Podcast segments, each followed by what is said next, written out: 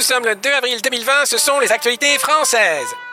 Le secrétaire d'État à la jeunesse, Gabriel Attal, a indiqué vouloir recruter 500 volontaires pour faire du lien avec les malades du coronavirus qui sont chez eux. Ils appelleront les personnes qui ont du mal à remplir l'application mise en place par l'APHP pour le suivi des malades à domicile. En outre, dès aujourd'hui, des jeunes en service civique vont venir en soutien aux établissements hospitaliers. Ils participeront pour 13 hôpitaux des Hauts-de-France à l'acheminement et à la gestion des stocks de masques. Un hall du marché de gros de Ringis dans le Val-de-Marne va être réquisitionné pour accueillir les cercueils des victimes du coronavirus, a annoncé la préfecture de police. Il pourra accueillir les premiers cercueils dès ce vendredi et les familles pourront y avoir accès à compter de lundi.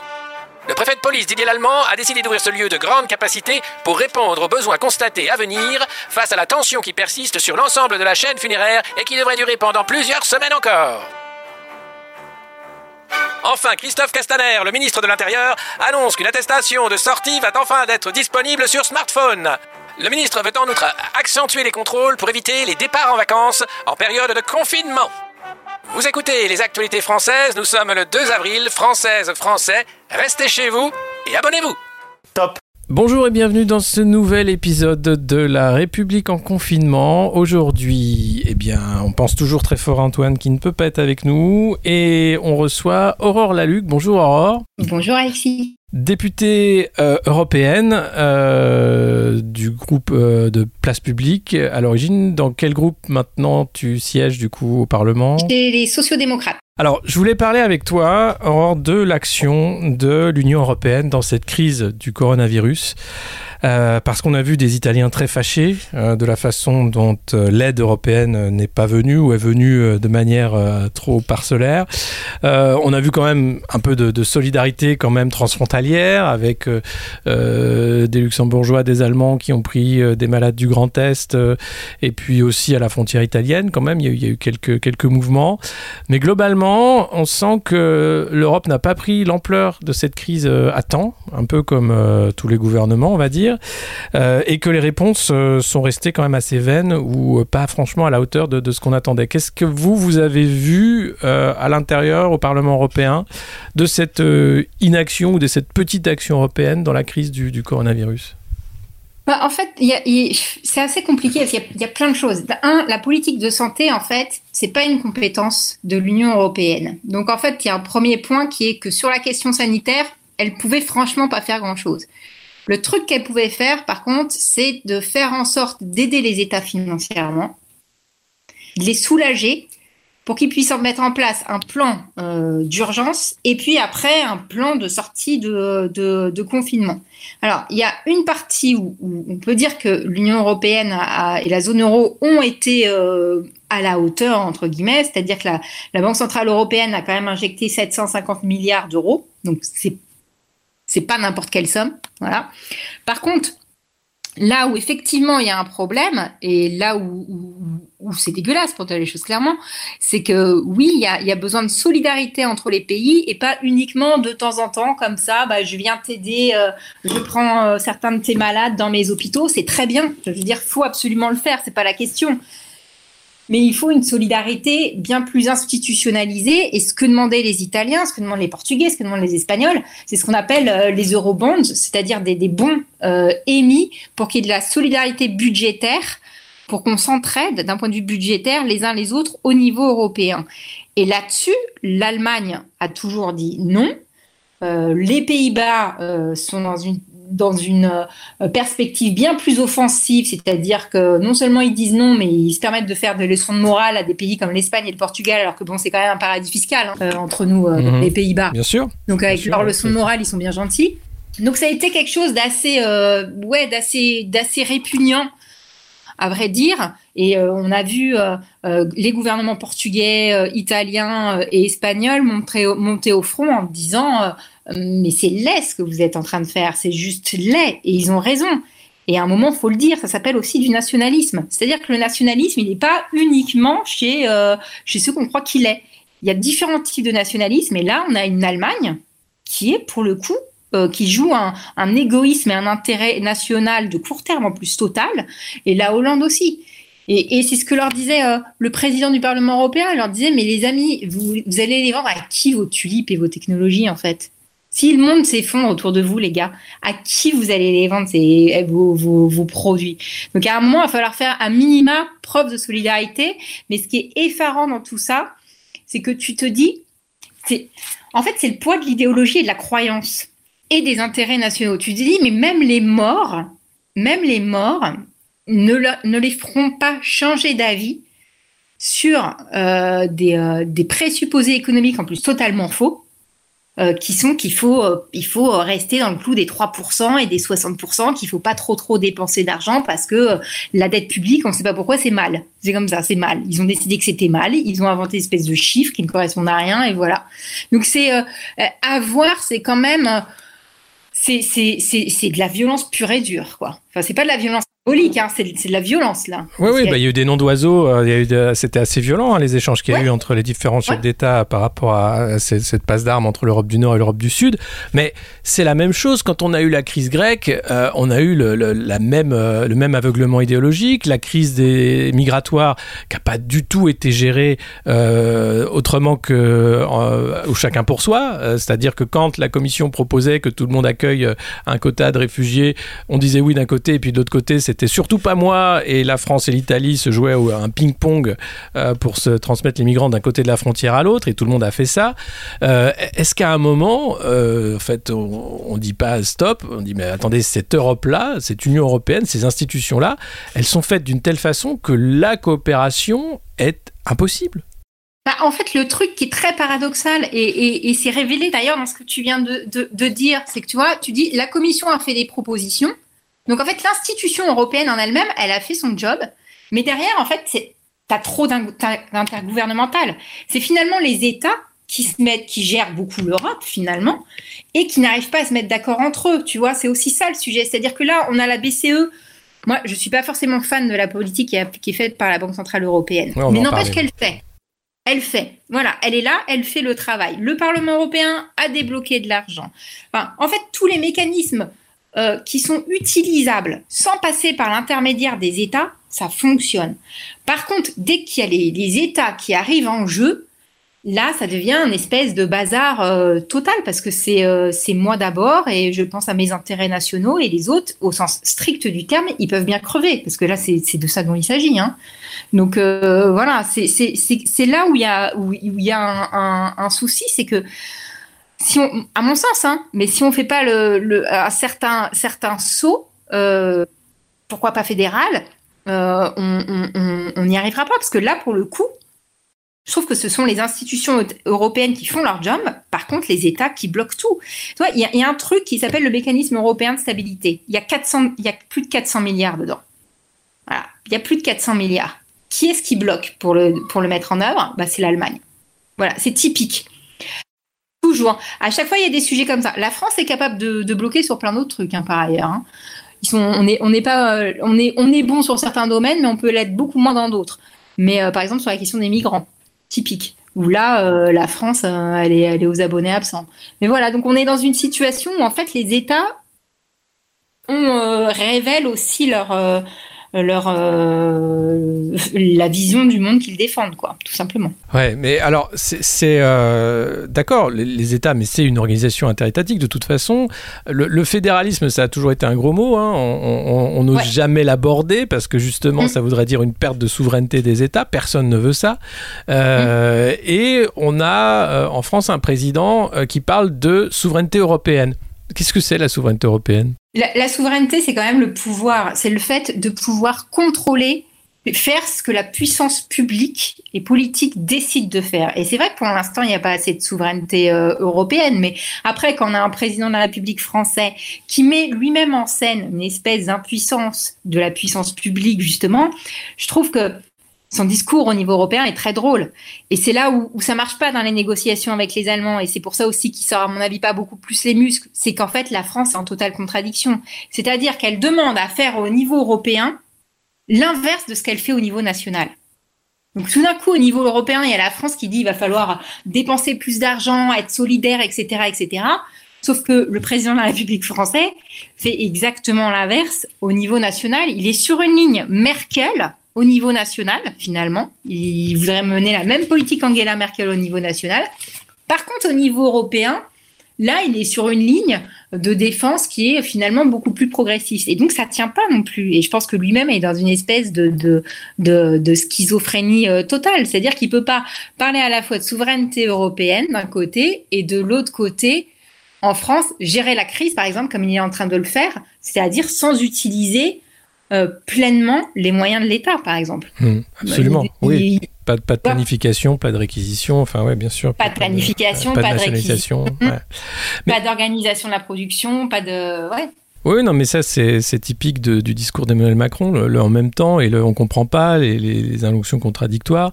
Mais, euh, mais, mais le, le problème aujourd'hui, enfin, si on voulait aller vers une voie fédérale, est-ce que le risque, c'est pas d'être encore davantage dépendant de la loi du plus fort, où ce serait finalement euh, l'Allemagne qui, qui, ferait la loi, euh, qui dirait voilà, la fédération, c'est comme ça que ça marche. Maintenant, si vous n'êtes pas content, euh, le, lander français, vous n'aurez pas l'argent qu'il vous faut parce que c'est comme ça. Mais en fait, tu vois, ce qui me pose un, un, souci, mais qui est lié au fonctionnement des institutions européennes aussi, c'est que on oublie le fait qu'au niveau européen aussi, il y a du clivage gauche-droite. C'est-à-dire que le, le, le Parlement fonctionne aussi des fois tellement par compromis parce qu'il n'y a pas de majorité que résultat, euh, il y a du compromis. Et donc, dans l'inconscient collectif, c'est euh, l'Europe contre le niveau national finalement. Et on oublie qu'au niveau au niveau des institutions européennes, mais même au niveau, euh, au niveau européen, il y a du clivage gauche-droite. Merkel, elle n'est pas de gauche, quoi. Voilà, tout simplement. Et donc, est-ce qu'à un moment, il ne faudrait pas poser la question du saut fédéral et en revanche, par contre, à nous, à gauche, à gauche écolo, social écologie, de gagner ces institutions et de prendre le pouvoir partout. C'est aussi ça le sujet. C'est-à-dire qu'on a tendance à penser que euh, dans leur ADN, les institutions européennes euh, sont euh, seraient mauvaises, quoi, si tu veux. Mais la réalité, c'est qu'on peut en faire ce qu'on veut des institutions. On peut balayer les traités, ne pas les ne pas les respecter quand on veut. Et d'ailleurs, la France et l'Allemagne l'ont fait plein de fois sans aucun oui, non-stop. Oui, les traités, c'est vrai. Tu vois. Mais, mais ça, d'accord, le, jeu politique existe au Parlement, mais la Commission, ça fait des années, depuis Barroso et, et même un peu avant, qu'elle fait la même politique où il faut absolument un marché unique, il faut absolument tout faire pour la libre circulation des biens et des personnes, pour la concurrence libre et non faussée. C'est-à-dire que quand il est question de faire de la planification au niveau européen des champions de l'énergie ou du transport, c'est impossible parce que la loi européenne, c'est tous contre tous, y compris euh, au niveau national, enlever des monopoles parce que le monopole, c'est mal, parce que l'étatisme, c'est mal. Donc il y a aussi cet ADN-là qui est profond, qui va, qu'il faut complètement euh, détricoter. Mais en fait, c'est là où, là où tu as raison. En fait, là où l'Europe est vraiment contraignante, c'est sur les questions de concurrence, effectivement. C'est-à-dire que autant sur les questions budgétaires, finalement, elle donne un espèce de là idéologique. Euh, mais euh, est-ce qu'elle a tant de pouvoir que ça? Moi, je te le dis, quand l'Allemagne et la France décident de pas respecter, elle ne respecte pas. Après, c'est pas pareil pour tous les pays. Hein. C'est aussi ça, c'est que le fait qu'on est toujours dans du flou institutionnel au niveau européen, ça fait que les gros pays s'en sortent. Les petits pays, par contre, c'est une autre histoire. On l'a vu avec la Grèce, on l'a vu avec le Portugal, on le voit avec l'Espagne et on le verra probablement avec l'Italie. On a déjà commencé à le voir d'ailleurs. Donc il y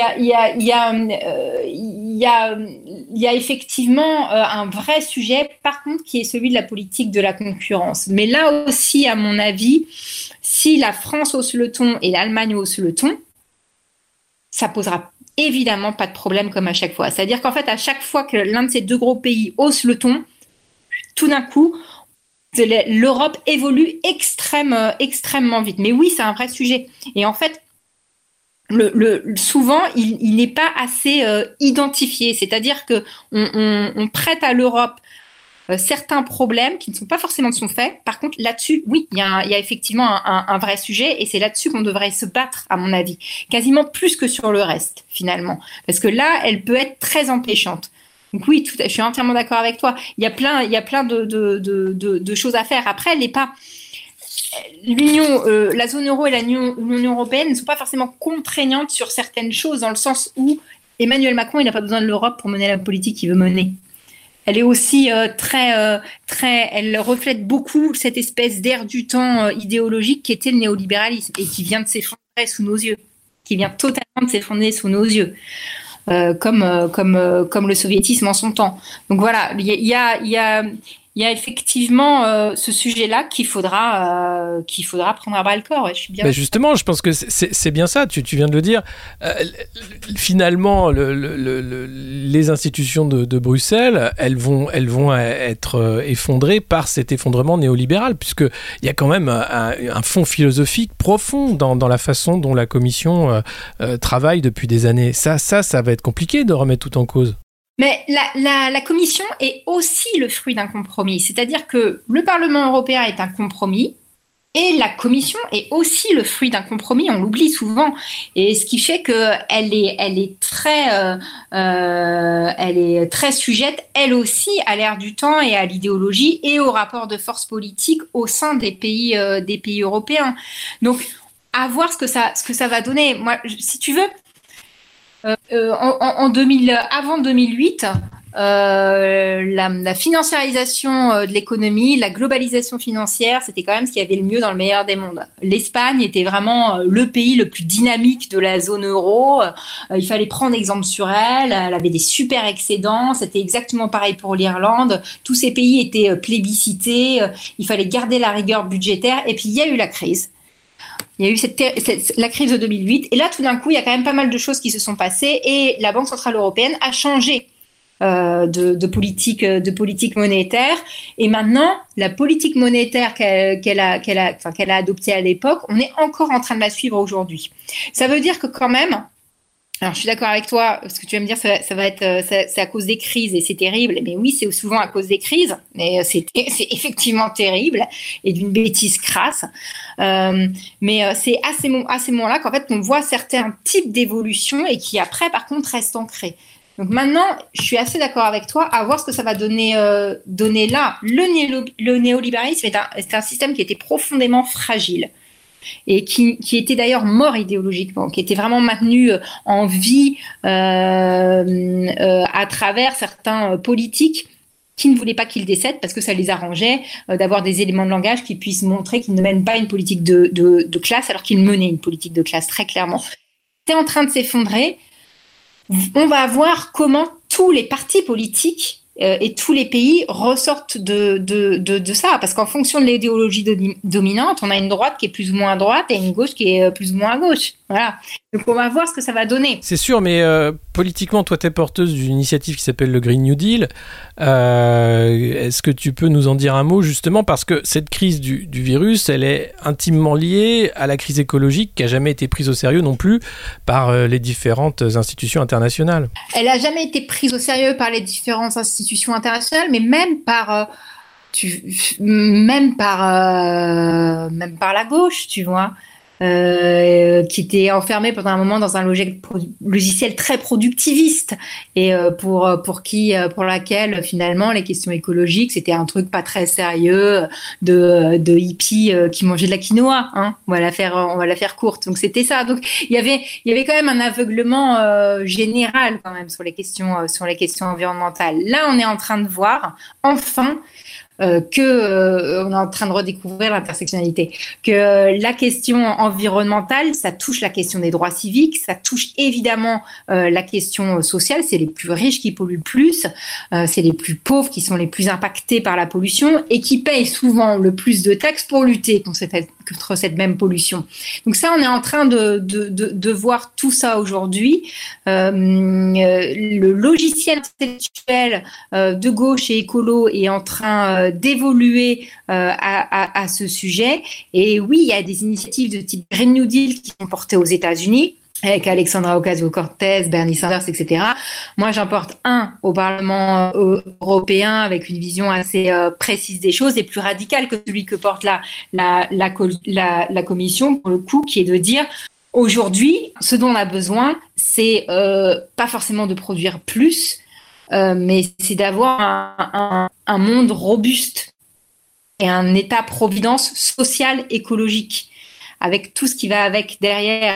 Il nous faut plus de fonctionnaires, euh, il nous faut plus de biens communs, il nous faut plus de services publics, il nous faut moins de certaines choses, et je pense qu'on est malheureusement en train de le découvrir euh, aujourd'hui. Évidemment, on, redécouvre l'étatisme, on redécouvre euh, la souveraineté, les moyens de la souveraineté qu'on n'a pas forcément du tout. Et puis, on redécouvre aussi l'urgence euh, parce que moi je, depuis longtemps je trouve que c'est un discours hypocrite de Tartuffe celui de, des institutions européennes de dire on sera décarboné à horizon 2050 en gros c'est dire on s'en fout c'est pas nous qui allons gérer la, merde hein, pardon du, terme mais vous verrez ça plus tard. Et en réalité euh, derrière on est en train de faire la pétrochimie qui se qui pivote sur le, plastique euh, puisqu'il y aura moins de pétrole d'un autre côté ah on a trouvé un nouveau gaz on le rentre pas dans les polluants alors que c'est un gaz extrêmement extrêmement polluant, mais c'est pas grave, on va, on va faire comme si ça, ça passait en renouvelable. On joue sur les chiffres, on joue sur les mots, et on continue une politique qui est totalement euh, écocide et dangereuse.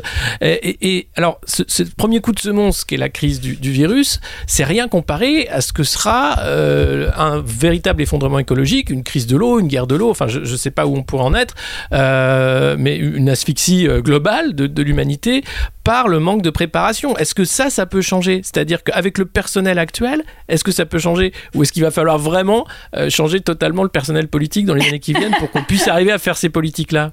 Mais il va falloir qu'on arrive au pouvoir surtout. Euh, bah ça, va être ça, ça va être ça la prochaine, euh, la prochaine urgence parce qu'effectivement, pour l'instant, on, on, assiste à un verdissement du discours.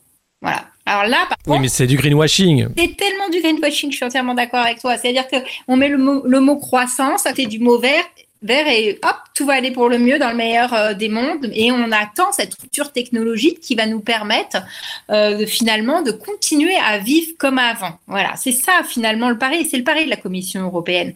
C'est-à-dire que pour l'instant, le Green Deal européen n'est pas assez ambitieux. Tu l'as rappelé en termes de temporalité faudrait sortir euh, dans, en, 10 ans hein, de tout ce qui est euh, fossile, carbone, etc. Il ne faut pas attendre jusqu'à 2050.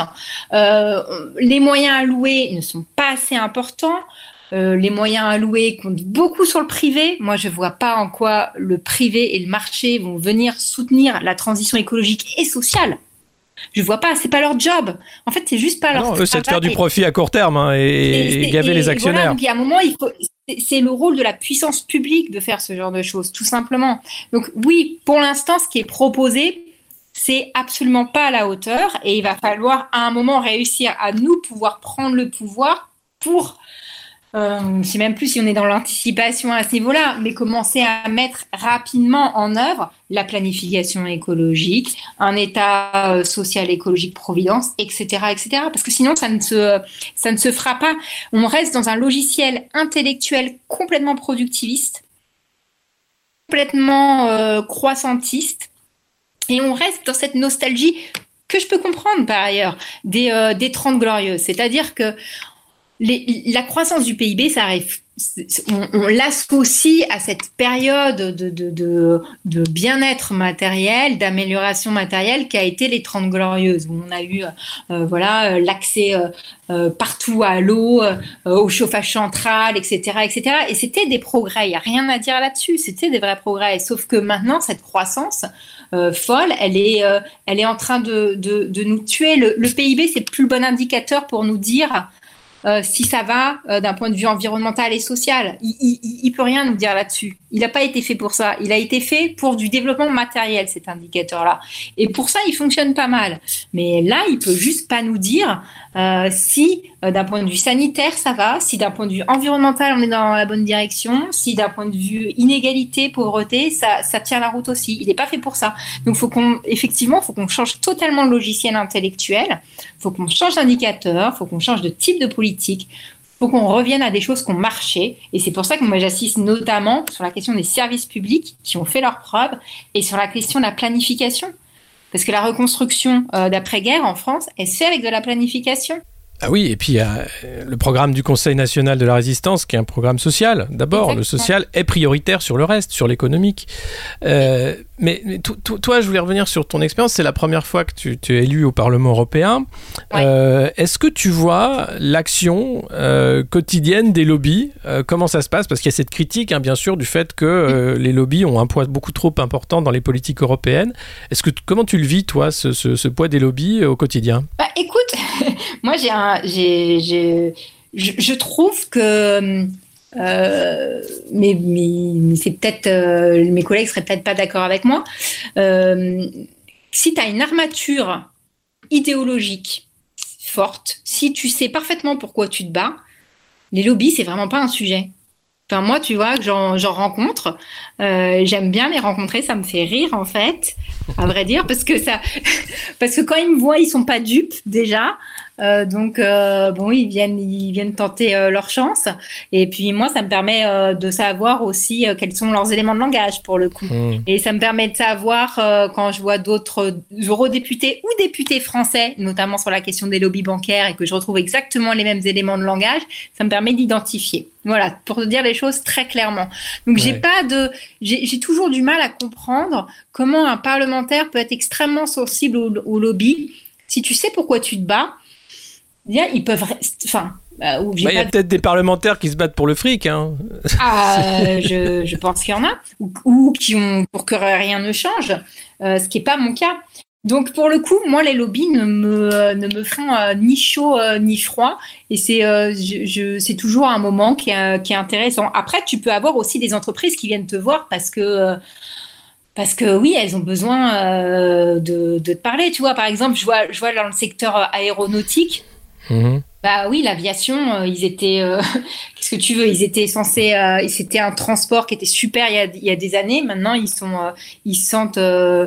ils sont complètement perdus face au fait de bah, d'être un très très gros pollueur et ils ont besoin de voir comment on peut penser la transition.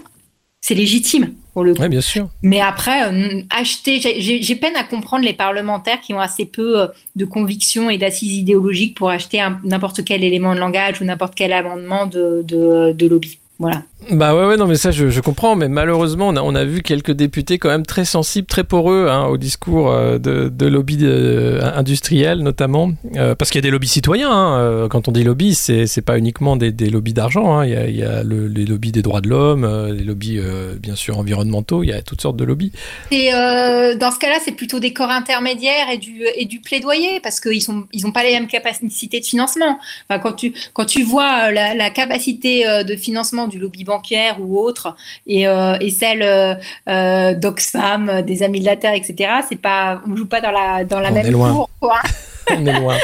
Donc il y a des, voilà il y a deux poids, deux poids, deux mesures. Mais après, effectivement, ouais, tu as plein de parlementaires qui y sont sensibles. Et moi, j'ai vu des lobbies bancaires. Et deux semaines après, j'ai vu un appel de certains députés, dont des, majoritairement des députés de la République en marche français, euh, pas eurodéputés, hein, des députés au niveau de l'Assemblée nationale, euh, faire un appel qui était exactement, mais au mot près, ce que les lobbies bancaires m'avaient dit, hein, au mot près.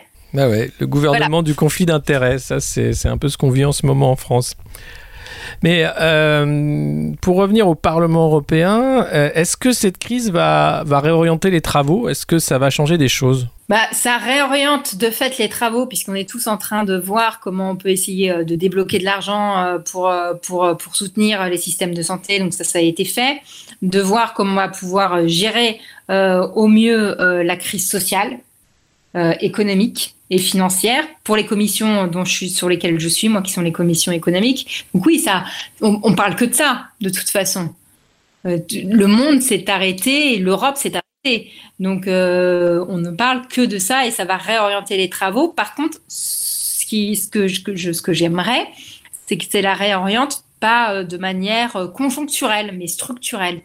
C'est-à-dire que, par exemple, sur la question de la règle des 3% et des 60% et du pacte de stabilité et de croissance, j'aimerais qu'on ait une révision réelle du pacte de stabilité.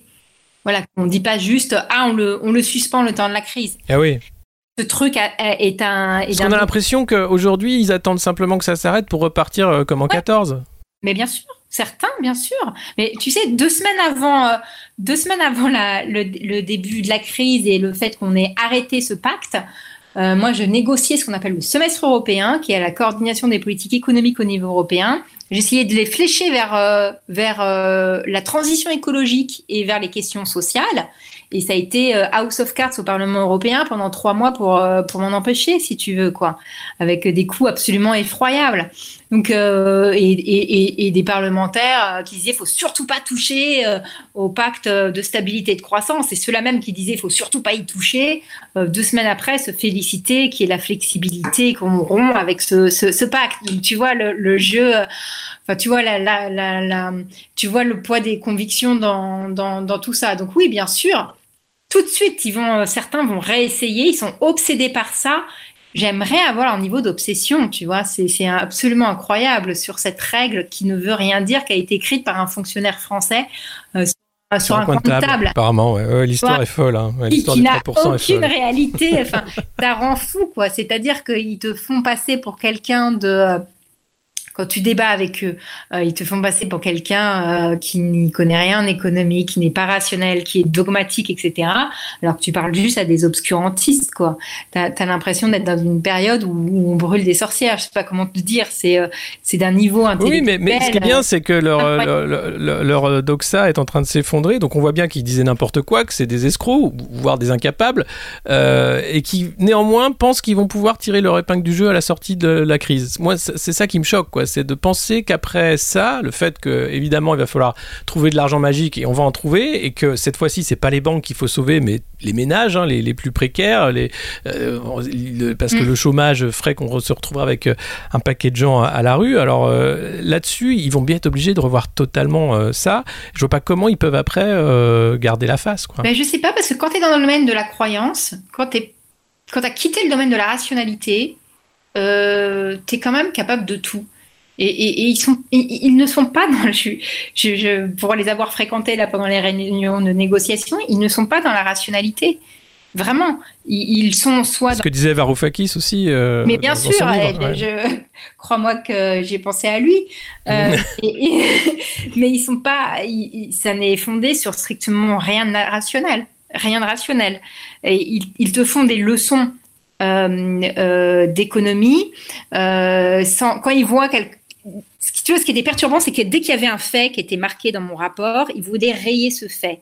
Ça, c'était très intéressant. Par exemple, la, mention au, dérèglement climatique, fallait la rayer.